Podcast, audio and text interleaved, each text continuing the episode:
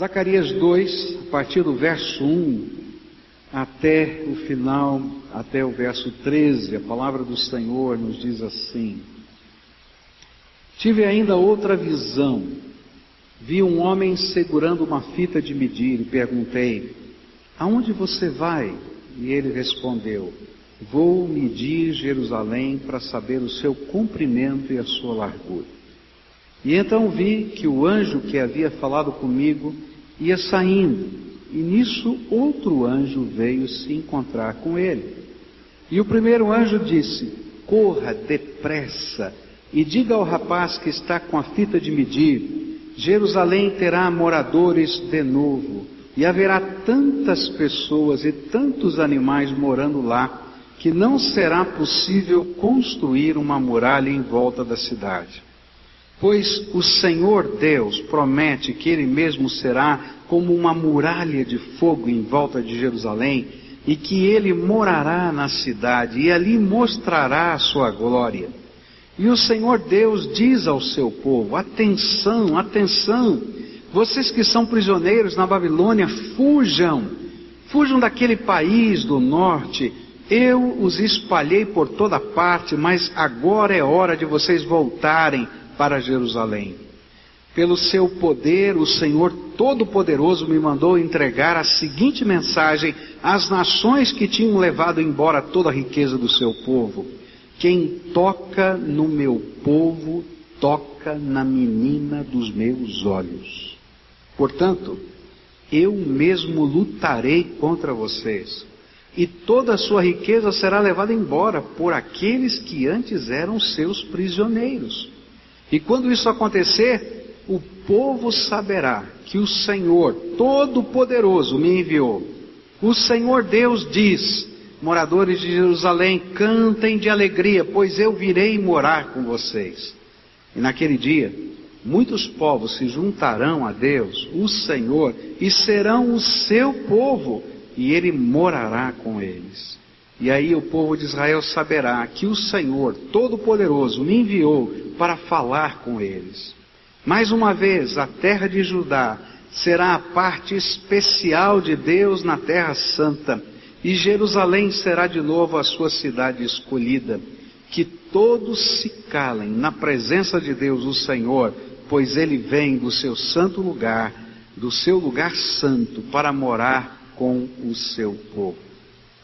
Querido Senhor, é em nome de Jesus que nós estamos reunidos aqui, Pai.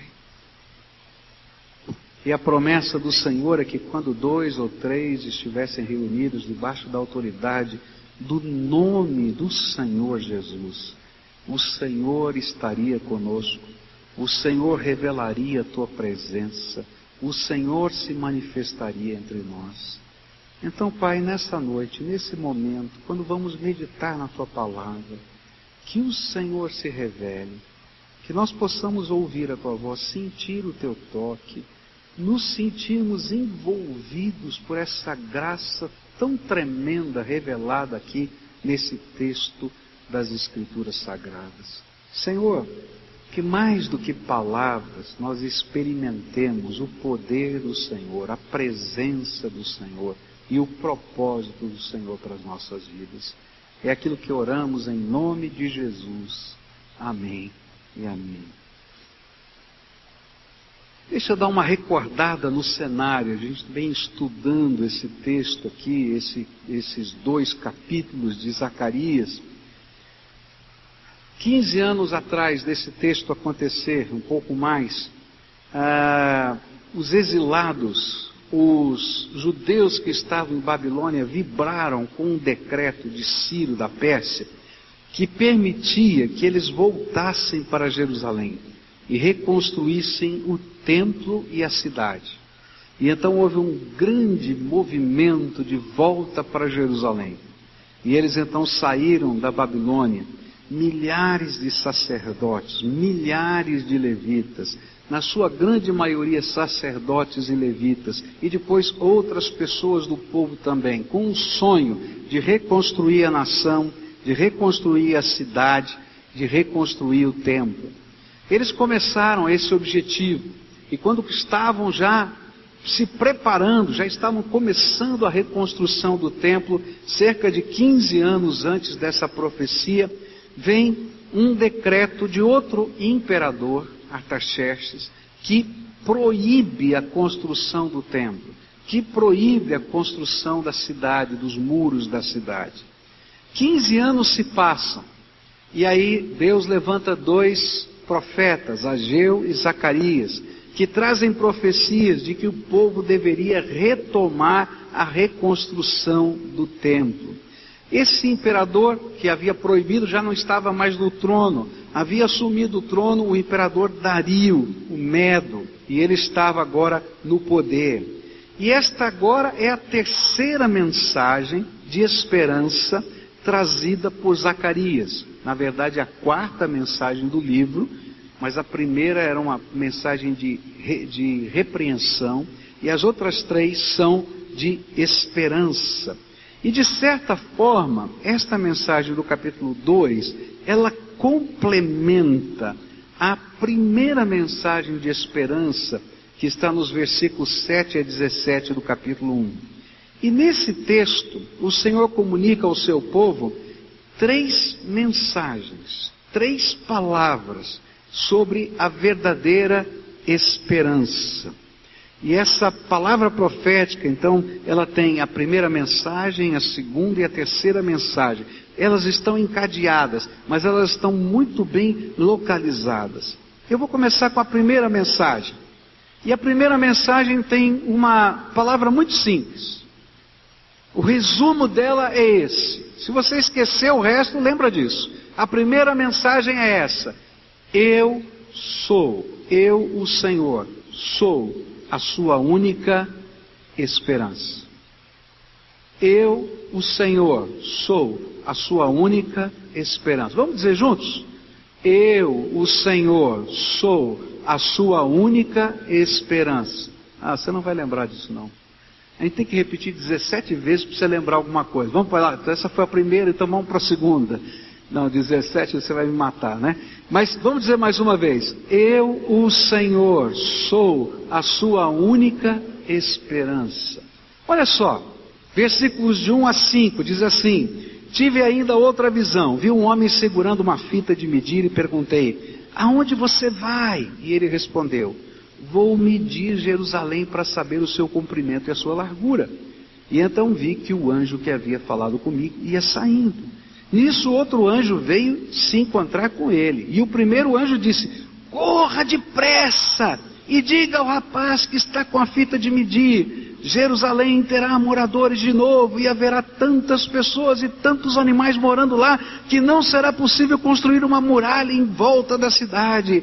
Pois o Senhor Deus promete que Ele mesmo será como uma muralha de fogo em volta de Jerusalém e que Ele morará na cidade ali mostrará a sua glória.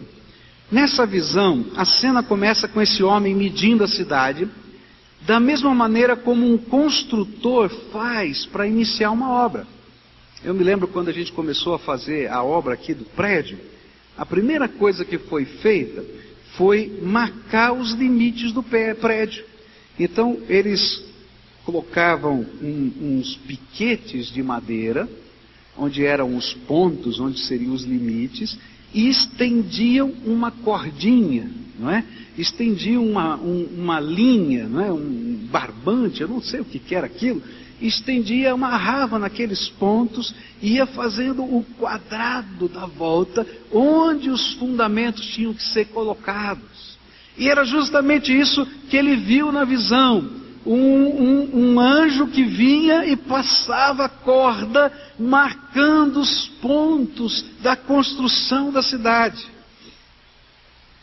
Isso é uma repetição do que aconteceu em Zacarias capítulo 1, versículo 16. Diz assim: Portanto, assim diz o Senhor: Voltei-me para Jerusalém com misericórdia. A minha casa nela será edificada, diz o Senhor dos Exércitos, e o cordel será estendido sobre Jerusalém. Eu vou mandar colocar as marcas da reconstrução.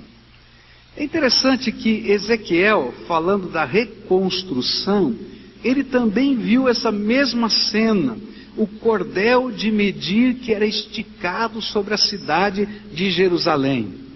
O que, que essa visão afirma? Ela afirma que Deus havia se voltado com misericórdia para Jerusalém. E por isso a cidade seria reconstruída. Por que, que eu, o Senhor, sou a sua única esperança? É que o que havia acontecido com Israel era que quando aquele povo pecou, começou a adorar ídolos, e ainda que houvesse uma grande religiosidade, havia um sincretismo religioso, eles adoravam a Deus e adoravam outros ídolos. Eles iam para o culto, mas viviam de uma maneira que Deus não podia provar nas suas vidas. E uma hora o Senhor disse para Ezequiel, no capítulo 11 de Ezequiel: Eu vou embora dessa cidade porque não tem lugar para mim. Olha só o que ele vai falar. Capítulo 11 de Ezequiel, versículos 22 e 23. Os animais com asas começaram a voar e as rodas foram com eles, e a glória do Deus de Israel estava por cima deles. E aí a glória do Senhor se afastou da cidade e foi parar sobre o monte que está a leste dela. O que Deus estava dizendo é que a benção só está presente na nossa vida se o Senhor estiver conosco todo o tempo. A bênção de Deus não é um simples manifestar do poder de Deus na nossa vida. Então, olha, estou aqui derramando a graça sobre você. Não. Deus quer habitar no teu coração. Deus quer habitar na tua casa. Deus quer habitar no teu trabalho. Deus quer habitar na sua família. Deus quer habitar na nossa cidade. Deus quer habitar nesse lugar. Mas não nesse lugar físico apenas, Ele quer estar no meio do seu povo, junto dos seus filhos. E enquanto Ele está no meio da gente, enquanto Ele está na nossa casa, enquanto Ele está no nosso coração, enquanto Ele está no nosso trabalho, enquanto Ele está vivendo, os, nós estamos vivendo os seus valores e Ele conosco, a nossa vida, a bênção que é Ele se manifesta. O povo havia perdido a batalha, o povo havia perdido a cidade, o povo tinha sido mandado embora daquela, daquele local e levado para a Babilônia, porque um dia Deus disse assim: Não tem mais lugar para mim aqui. E a glória do Senhor, que habita no meio do seu povo, se retirou do meio dele. E agora o que Deus estava dizendo era o seguinte: olha, a cidade vai ser reconstruída porque eu decidi morar no meio de vocês outra vez. Deu para entender? Eu, o Senhor, sou a sua única esperança. Se Deus não pode habitar no meio da sua vida, não tem como Ele abençoar você. A história diz que quando os babilônios invadiram Jerusalém, a muralha caiu, um grupo deles correu para o templo, trancou as portas do templo e disse: Aqui nenhum gentil vai pisar. Aqui nenhum gentil vai pisar. Porque Deus disse que se um gentil pisasse no santo lugar, né, ou se alguém que não tivesse autorização de entrar tocasse na arca da aliança, seria fulminado. E eles foram para lá. E eles trancaram as portas. E os babilônios botaram fogo no templo. E todos eles morreram. E aí o povo dizia: Nós não estamos entendendo. Como é que aconteceu isso? O templo do Senhor. E aí Ezequiel pregou esse sermão para eles, já no exílio, dizendo assim: o templo foi destruído porque Deus não estava mais nem na cidade nem no templo, ele tinha ido embora. Eu, o Senhor, sou a sua única esperança. É por isso que Jeremias, profeticamente, quando ele sai lá do, da sua prisão e ele vê a destruição da cidade, ele revela a Judá que a única esperança que a nação poderia ter de ser reconstruída, daquela cidade ser reconstruída, do templo ser reconstruído, era o Senhor. E a misericórdia e a fidelidade do Senhor são a nossa única esperança.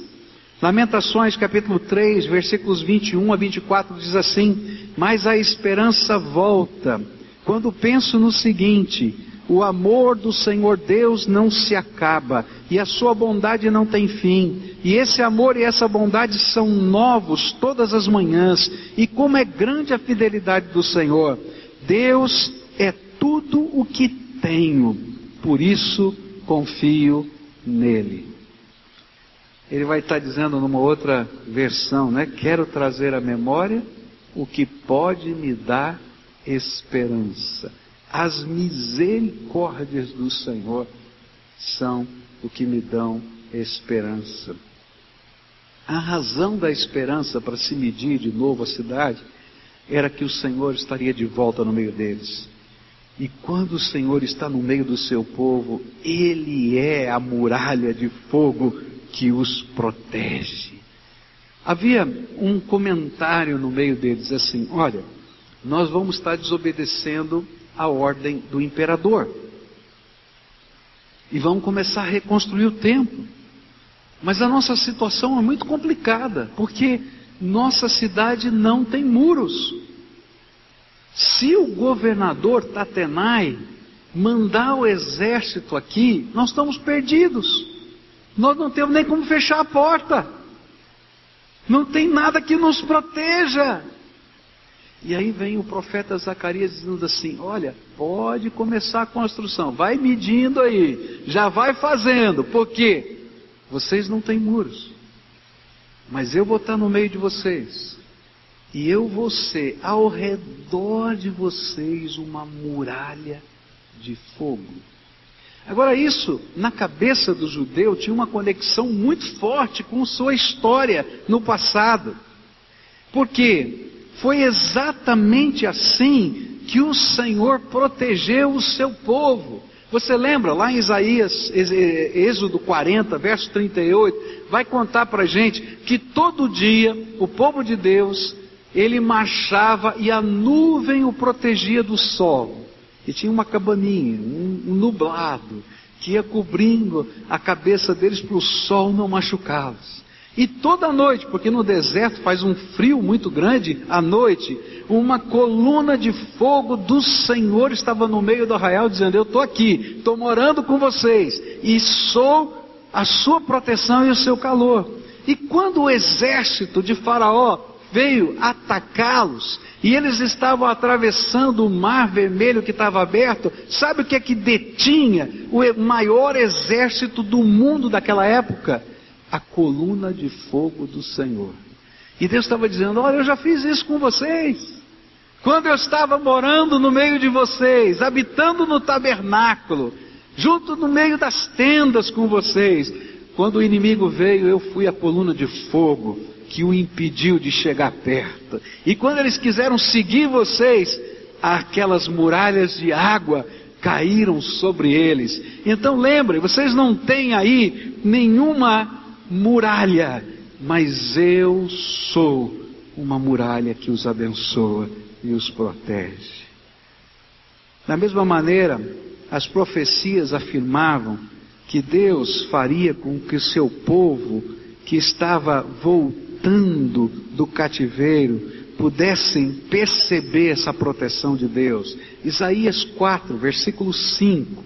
Uma profecia bem antiga, antes do cativeiro, diz assim: Então sobre o monte Sião e sobre o povo ali reunido, o Senhor estenderá uma nuvem durante o dia, e chamas de fogo e fumaça durante a noite, e a glória de Deus cobrirá e protegerá o seu povo. A grande lição desta visão é que o Senhor é a nossa única esperança. Quando Ele entra em cena e habita em nós e mora no nosso coração, na nossa casa, no nosso trabalho, no nosso dia a dia, o cenário se transforma. Quando ele entra em cena, somos surpreendidos pela sua grandeza. E é por isso que o anjo que está lá para medir, não é? Ele recebe a mensagem do outro anjo do céu que diz: vai correndo lá, diga para aquele rapaz que com a fita de medir. Jerusalém terá moradores de novo, e haverá tantas pessoas e tantos animais morando lá, que não será possível construir uma muralha em volta da cidade, porque eu vou ser a bênção na vida desse povo. Interessante é que Deus não estava prometendo apenas fazer um arranjozinho, tirar um pouquinho de, de entulho daqui, dar uma ajeitadinha, uma pintadinha. Não, ele estava dizendo algo muito grande. Eu vou abençoar e vou abençoar muito. Eu vou abençoar de tal maneira que essa cidade vai ser pequena demais para o número de pessoas, e vai ter tanta prosperidade, e aqui a palavra prosperidade está refletida no gado, e também aparece no capítulo 1, verso 7, que seria impossível conter tudo isso dentro dos muros daquela cidade. Ah, queridos. Deus não promete para a gente que a gente vai ficar rico. Não é isso que Deus está falando. Porque o que a gente precisa entender é que todo bem que Deus coloca nas nossas mãos tem um propósito.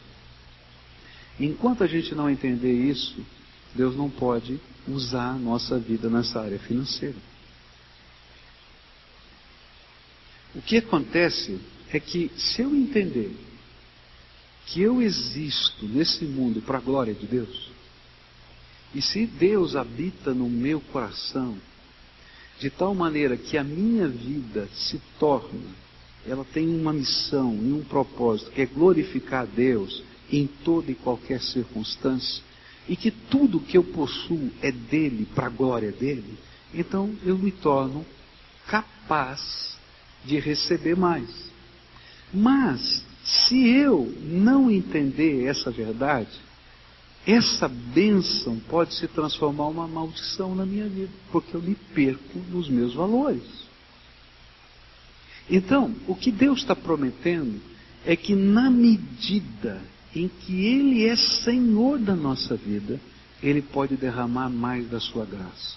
E essa graça vem de várias maneiras diferentes, não é só financeiro, mas também financeiramente.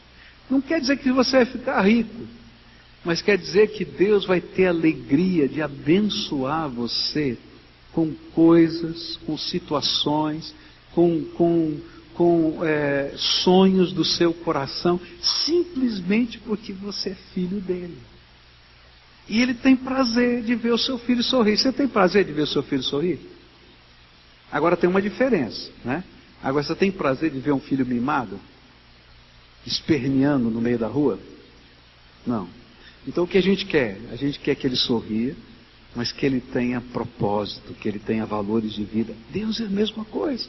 E ele está prometendo: olha, já que vocês entenderam que eu sou o Senhor, e já que vocês se arrependeram dos seus pecados, eu posso morar no meio de vocês.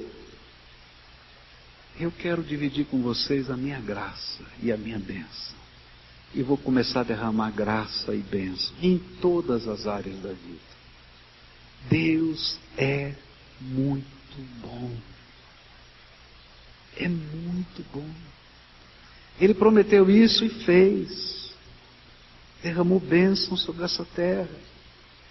As coisas começaram a ser revertidas, os milagres de Deus começaram a acontecer, o suprimento do Senhor veio, a proteção do Senhor veio.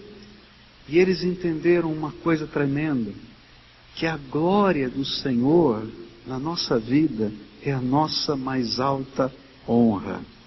É como se o Senhor dissesse: não há riqueza nem honra maior do que desfrutar a minha glória.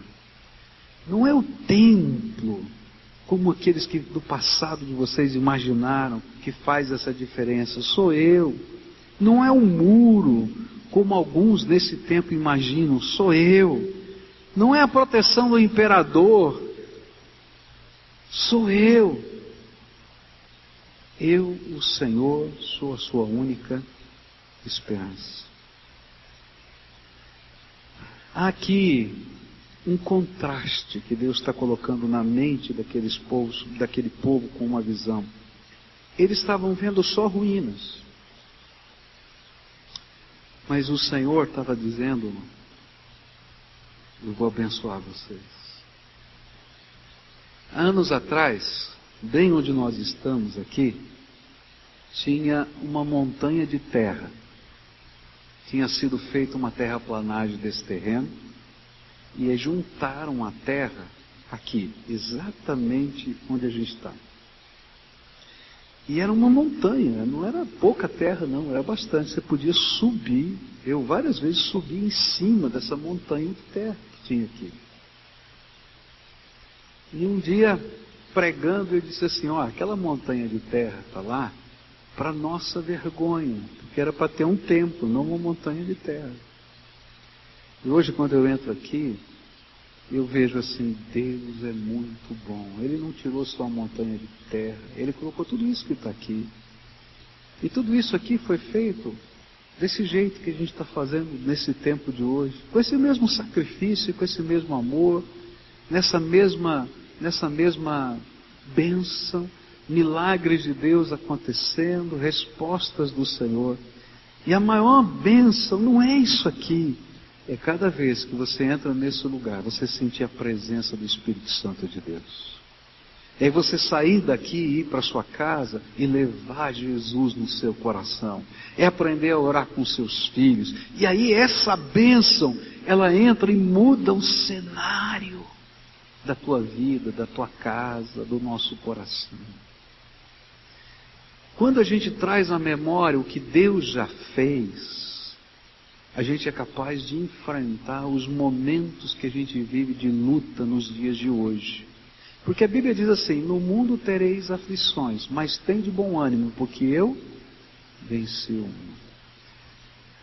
Quando eu estou enfrentando hoje uma luta muito grande com a saúde da minha esposa, Deus tem me feito recordar algumas coisas.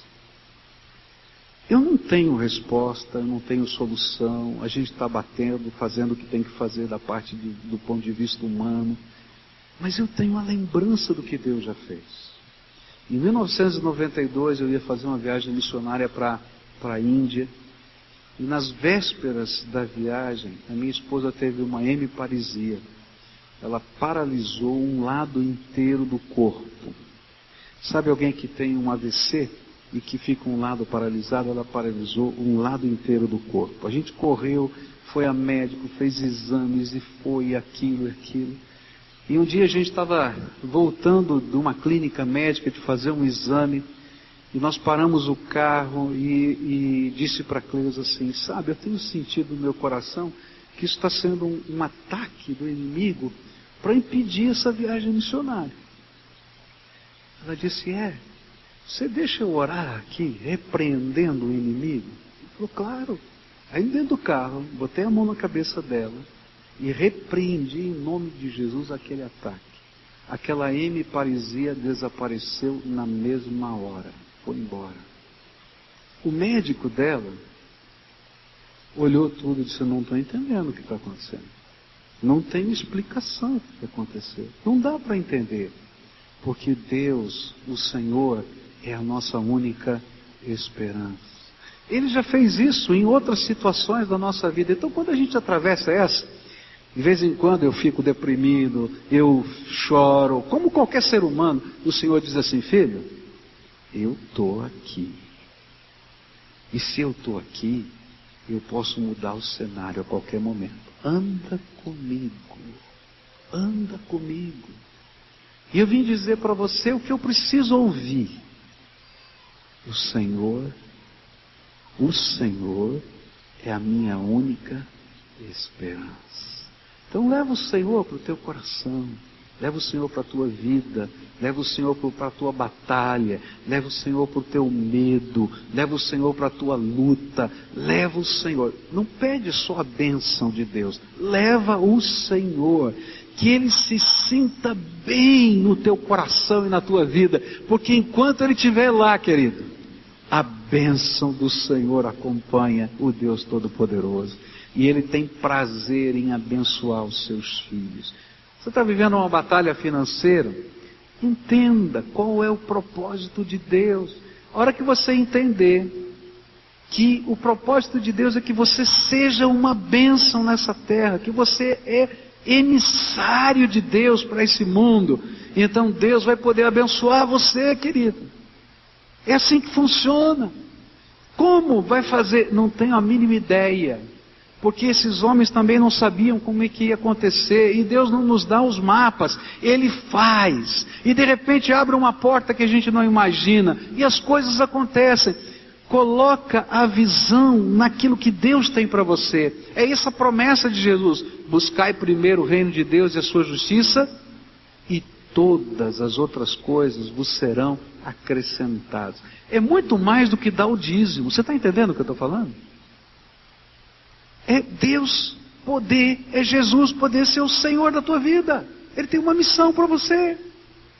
Isso tem tudo a ver com a segunda cena que está aqui, a segunda mensagem que está nesse texto. Diz assim, versículos 7 a 9, 6 a 9.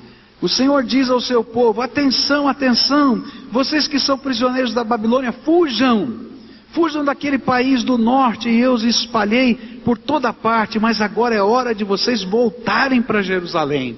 E pelo seu poder, o Senhor Todo-Poderoso me mandou entregar a seguinte mensagem às nações que tinham levado embora toda a riqueza do seu povo: Quem toca no meu povo, toca na menina dos meus olhos.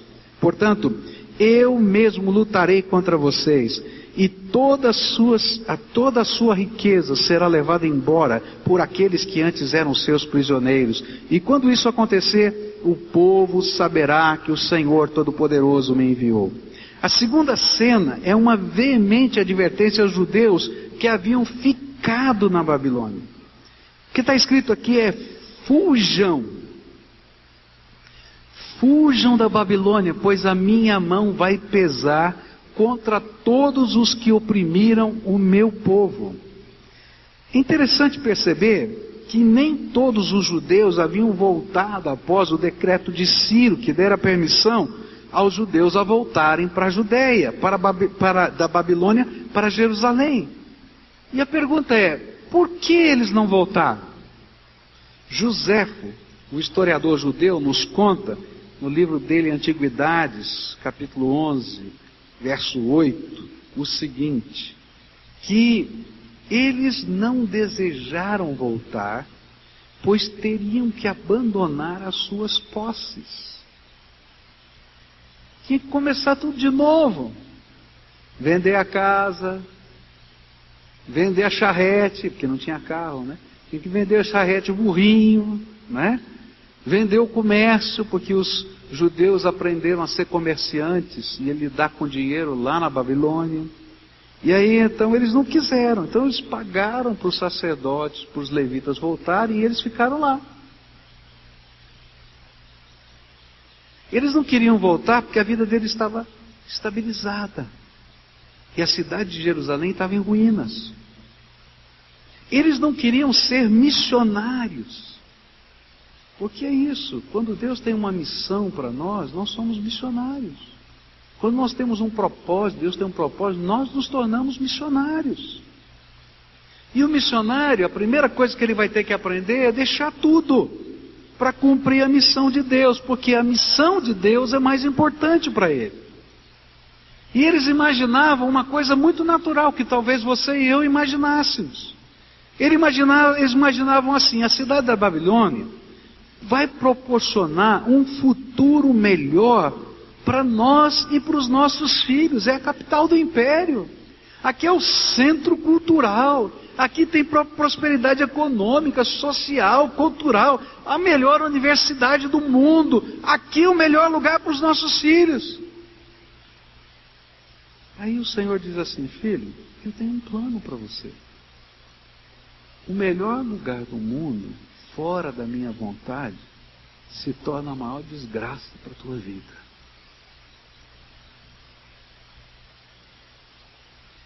Sabe por quê? Porque Deus, o Senhor, é a nossa única esperança.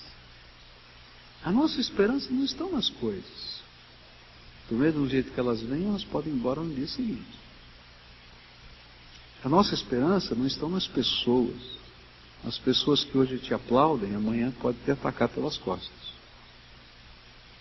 Queridos, a nossa esperança não está nem na educação. Porque às vezes você pode ter dez títulos e não conseguir onde trabalhar. Se Deus não abençoar a nossa vida, você está perdido. E se você tiver dez títulos e não tiver saúde, está mais perdido ainda. Se o Senhor não for aquele que é a favor de nós, poderemos ter tudo isso e continuar perdidos. Porque o Senhor é a bênção de que necessitamos. E o pior é que se eles ficassem lá, eles receberiam o mesmo castigo que Deus estaria dando para aqueles que tocaram na menina dos olhos dele, que era o seu povo. Porque quem toca nos ungidos do Senhor, toca na menina dos seus olhos. É isso que a Bíblia está falando. E Deus está dizendo: Filho, sai daí! Sai daí! É interessante porque quando o povo enfrentou a guerra e perdeu a guerra e a Babilônia conquistou Jerusalém, o profeta Jeremias saiu pregando pela cidade e disse assim: Deus já tirou a sua glória dessa cidade e ele vai disciplinar vocês. Então não sejam rebeldes mais uma vez. Deus já disse, vocês vão perder essa guerra. Então para com isso. Se entreguem aos babilônios e Deus vai diminuir o rigor do seu castigo, porque vocês vão obedecê-lo. E eles disseram: Não, você é um traidor. Quase queriam matá-lo por causa disso. Jogaram ele num poço, porque ele disse essa mensagem. Ele foi considerado subversivo, porque estava abalando o moral da tropa, que estava lá em cima do muro. E eles foram então levados, arrastados, quase como que escravos, desterrados para a Babilônia. Agora o Senhor dizia para aqueles que haviam conseguido conquistar alguma coisa naquela terra: agora é hora de voltar. Porque se você não voltar, a Babilônia vai ser destruída. Não vai demorar muito, não. Vai vir uma guerra, vai acontecer isso. E vocês vão perder tudo de novo. Então volta logo! Vende tudo que tem aí, vem! E outra vez fizeram bobagem. Está entendendo? O segredo é o Senhor da nossa vida. E aí a palavra de Deus veio: fuja da Babilônia, fuja, fuja logo. Aplicação, o que, que a gente pode aprender? A Babilônia, para muitos de nós, é a nossa ilusão de esperança. A gente imagina que se eu tiver dinheiro, se eu tiver influência, se eu tiver isso, aquilo, eu sou bem, estou bem. Querido, se você não tiver Jesus no seu coração, você vai estar mal em qualquer lugar. Tua, tua casa vai estar quebrada. Se os valores do reino de Deus não estiverem firmados na tua vida, você vai se quebrar. Só o Senhor é a nossa esperança, só o propósito de Deus é a verdadeira bênção para a nossa vida. Se você entender que Deus tem uma missão para você nessa terra e você tiver afinado com a missão de Deus, Deus vai poder te abençoar mais.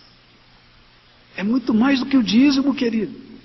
É a tua vida na mão de Deus, você inteiro. Ficar na Babilônia não é somente desobedecer a Deus, é optar em receber o juízo de Deus junto com a injustiça de uma sociedade corrompida. Porque eu estou fora da vontade de Deus e eu vou acabar seguindo o projeto do mundo e não o projeto de Deus. Quando a gente sai a gente elege o Senhor como nossa proteção, o Senhor como nossa prosperidade, o Senhor como nossa guia, nosso guia, o Senhor como a nossa bênção. Mas quando a gente fica acomodado no nosso canto, nós escolhemos que quando Deus julgar aquele lugar, que Ele derrame o seu juízo sobre nós também. O que Deus está dizendo é que se você ainda não se desvencilhou do que o impede de estar no lugar da vontade de Deus, faça logo, porque Deus, o Senhor, é a sua única esperança. Última cena. Versos 10 a 13, e é tremendo aqui, termina assim. O Senhor Deus diz: Moradores de Jerusalém, cantem de alegria, pois eu virei morar com vocês.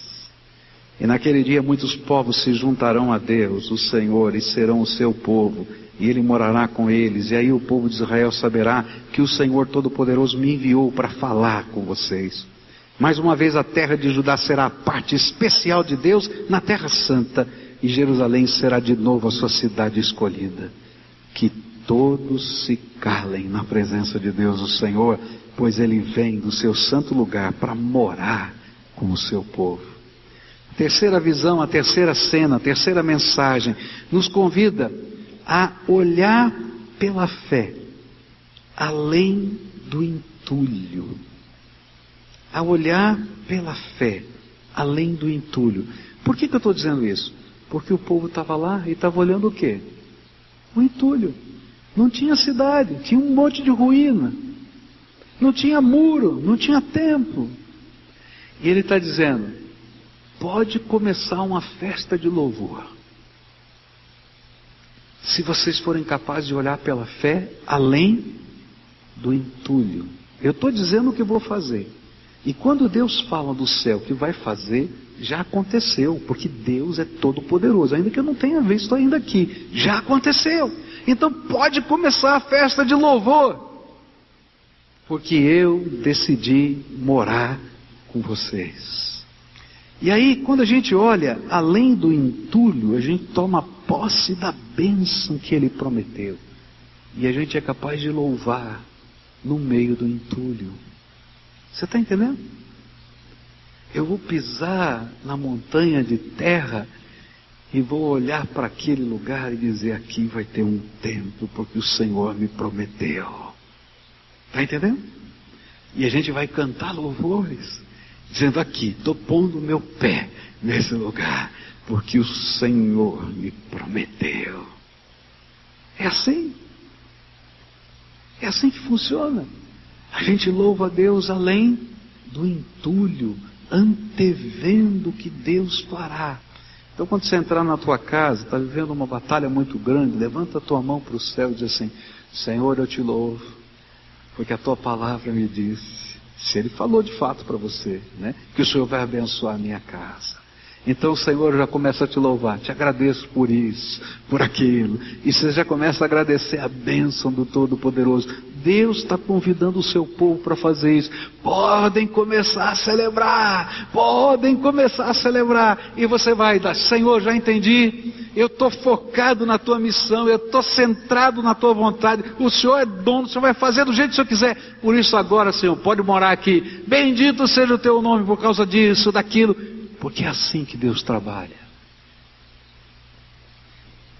O livro de Hebreus vai dizer que isso é fé. Quando as coisas que ainda não aconteceram são trazidas à realidade pelo nosso louvor, pela nossa adoração, pela nossa oração confiante no Deus Todo-Poderoso. E aí celebramos a presença do Senhor, celebramos a maior de todas as bênçãos, o Deus que habita em nosso coração. E aí nós nos tornamos prontos para cumprir a missão.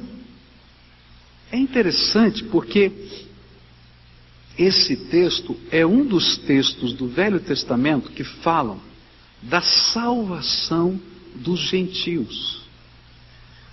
O judeu entendia que ele era o povo escolhido de Deus e que tudo o resto, eu e você, somos gentios, tá? Gente dos povos que não tem lugar nem herança na presença de Deus.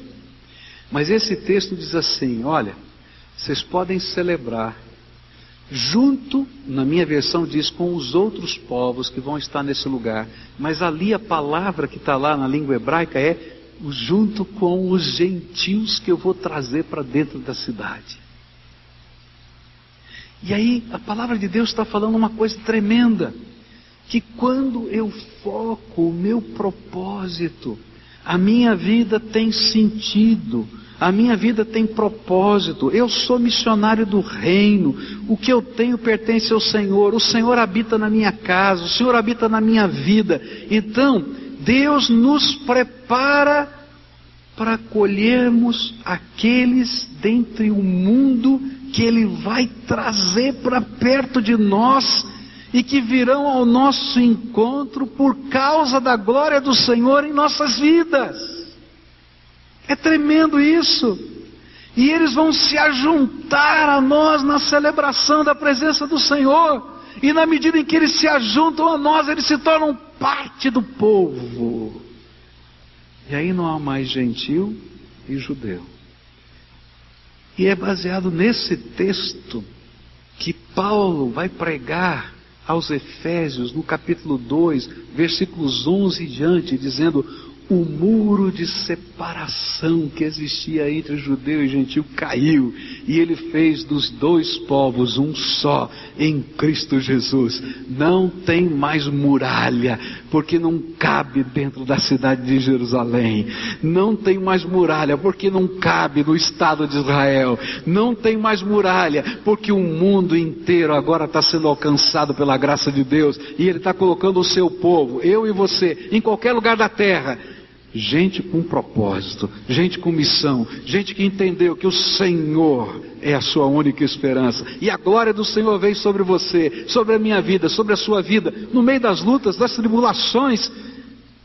E quando as pessoas veem essa glória, dizem: ora por mim, compartilha isso comigo, divide isso comigo, e a gente continua a celebrar a presença do Todo-Poderoso.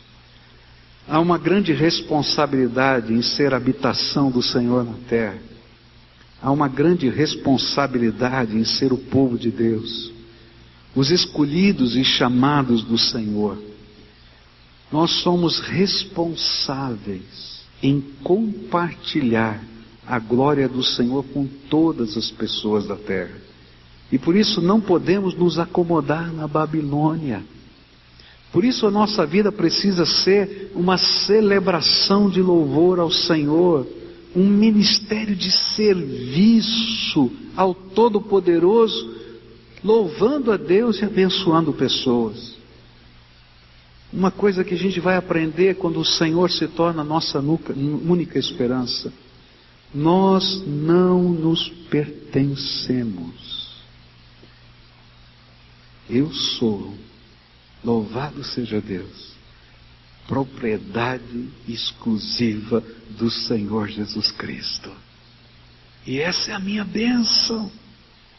Mas essa também é a minha missão. Não dá para viver só a bênção sem viver a missão. Se você só quer a bênção, vai ficar na Babilônia. E a hora que Deus tiver que julgar a Babilônia, Ele vai julgar você junto. Está entendendo?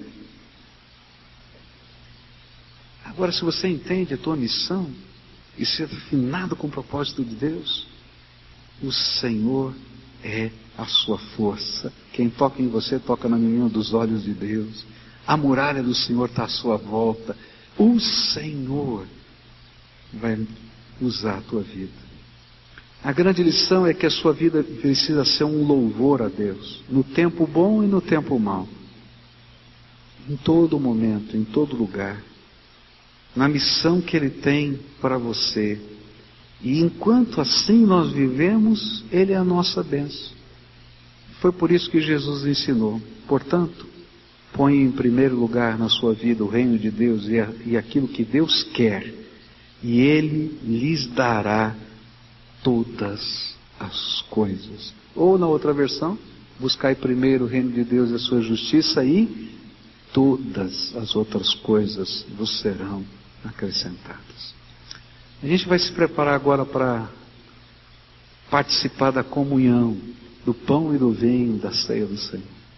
E eu queria orar com você antes da gente fazer isso.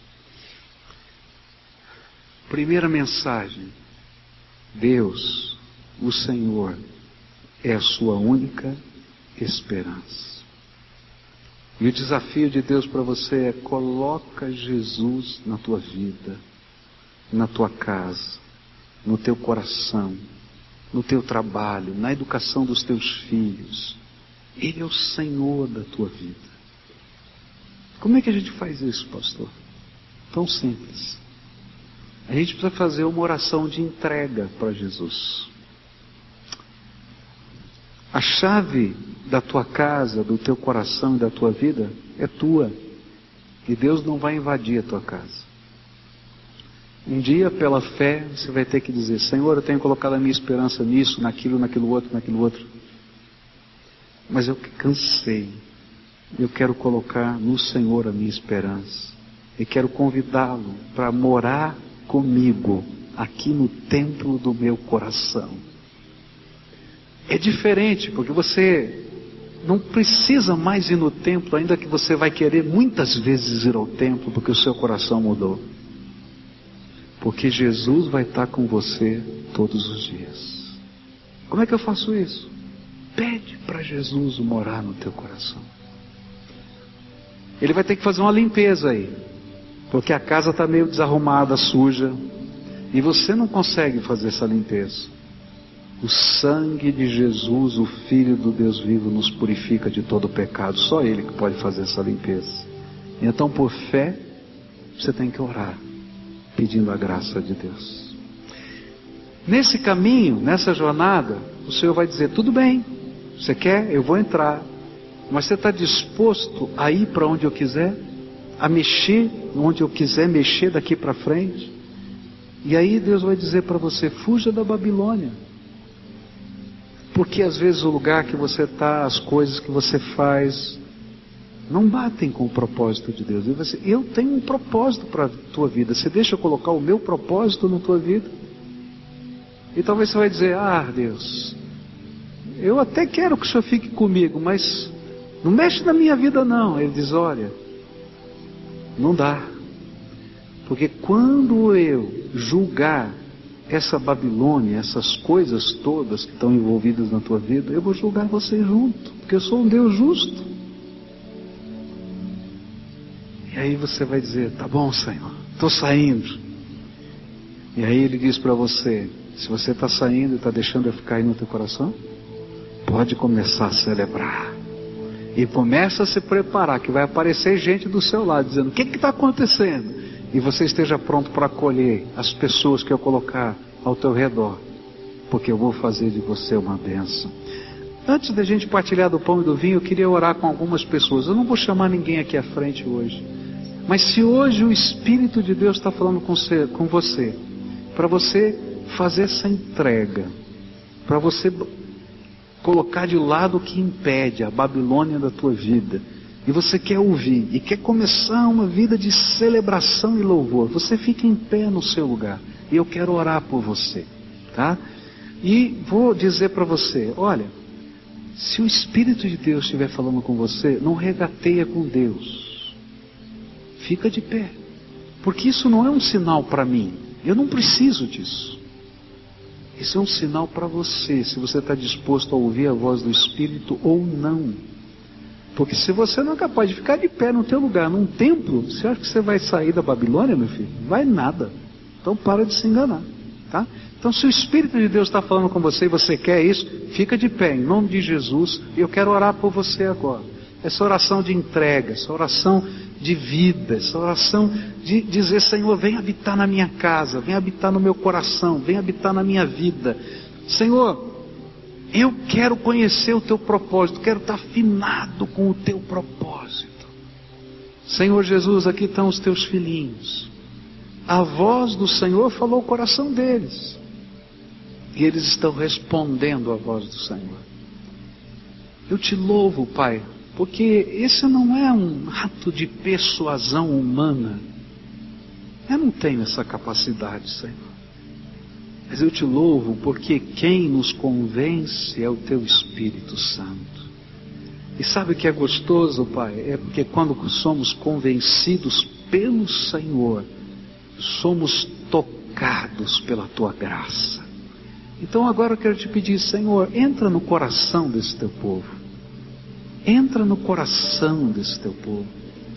Senhor, começa através do sangue de Jesus que foi vertido na cruz do Calvário a limpar, a purificar a casa da alma, do coração e faz dessa casa o templo do Senhor. E eu quero te pedir, Senhor, abre agora as janelas dos céus e começa a derramar do teu espírito e que essas pessoas sejam cheias do Espírito Santo do Deus vivo seladas pelo Senhor, e que o teu Espírito diga ao coração deles, a partir de agora, você, e diz o nome, Senhor, ó, oh, você é propriedade exclusiva do Deus vivo. Que todo o poder de Satanás que atua ao redor desta vida, nesta vida, nas coisas, seja repreendido em nome de Jesus. E que venha sobre essa vida o Senhor, a maior de todas as bênçãos. Senhor, se há alguma coisa que precisam deixar, dá-lhes unção e poder para saírem. E que eles possam começar a celebrar aquele que vai transformar as ruínas na cidade da tua graça. Habita no meio deles e abençoa. Abençoa a casa, abençoa os filhos, abençoa a família, abençoa os negócios. Mas acima de tudo, o Senhor seja a bênção na vida deles. Abençoa a saúde, mas acima de tudo, que o Senhor seja a bênção na vida deles. O Senhor seja, o Senhor esteja é aquilo que nós oramos no precioso nome de Jesus. Amém e amém.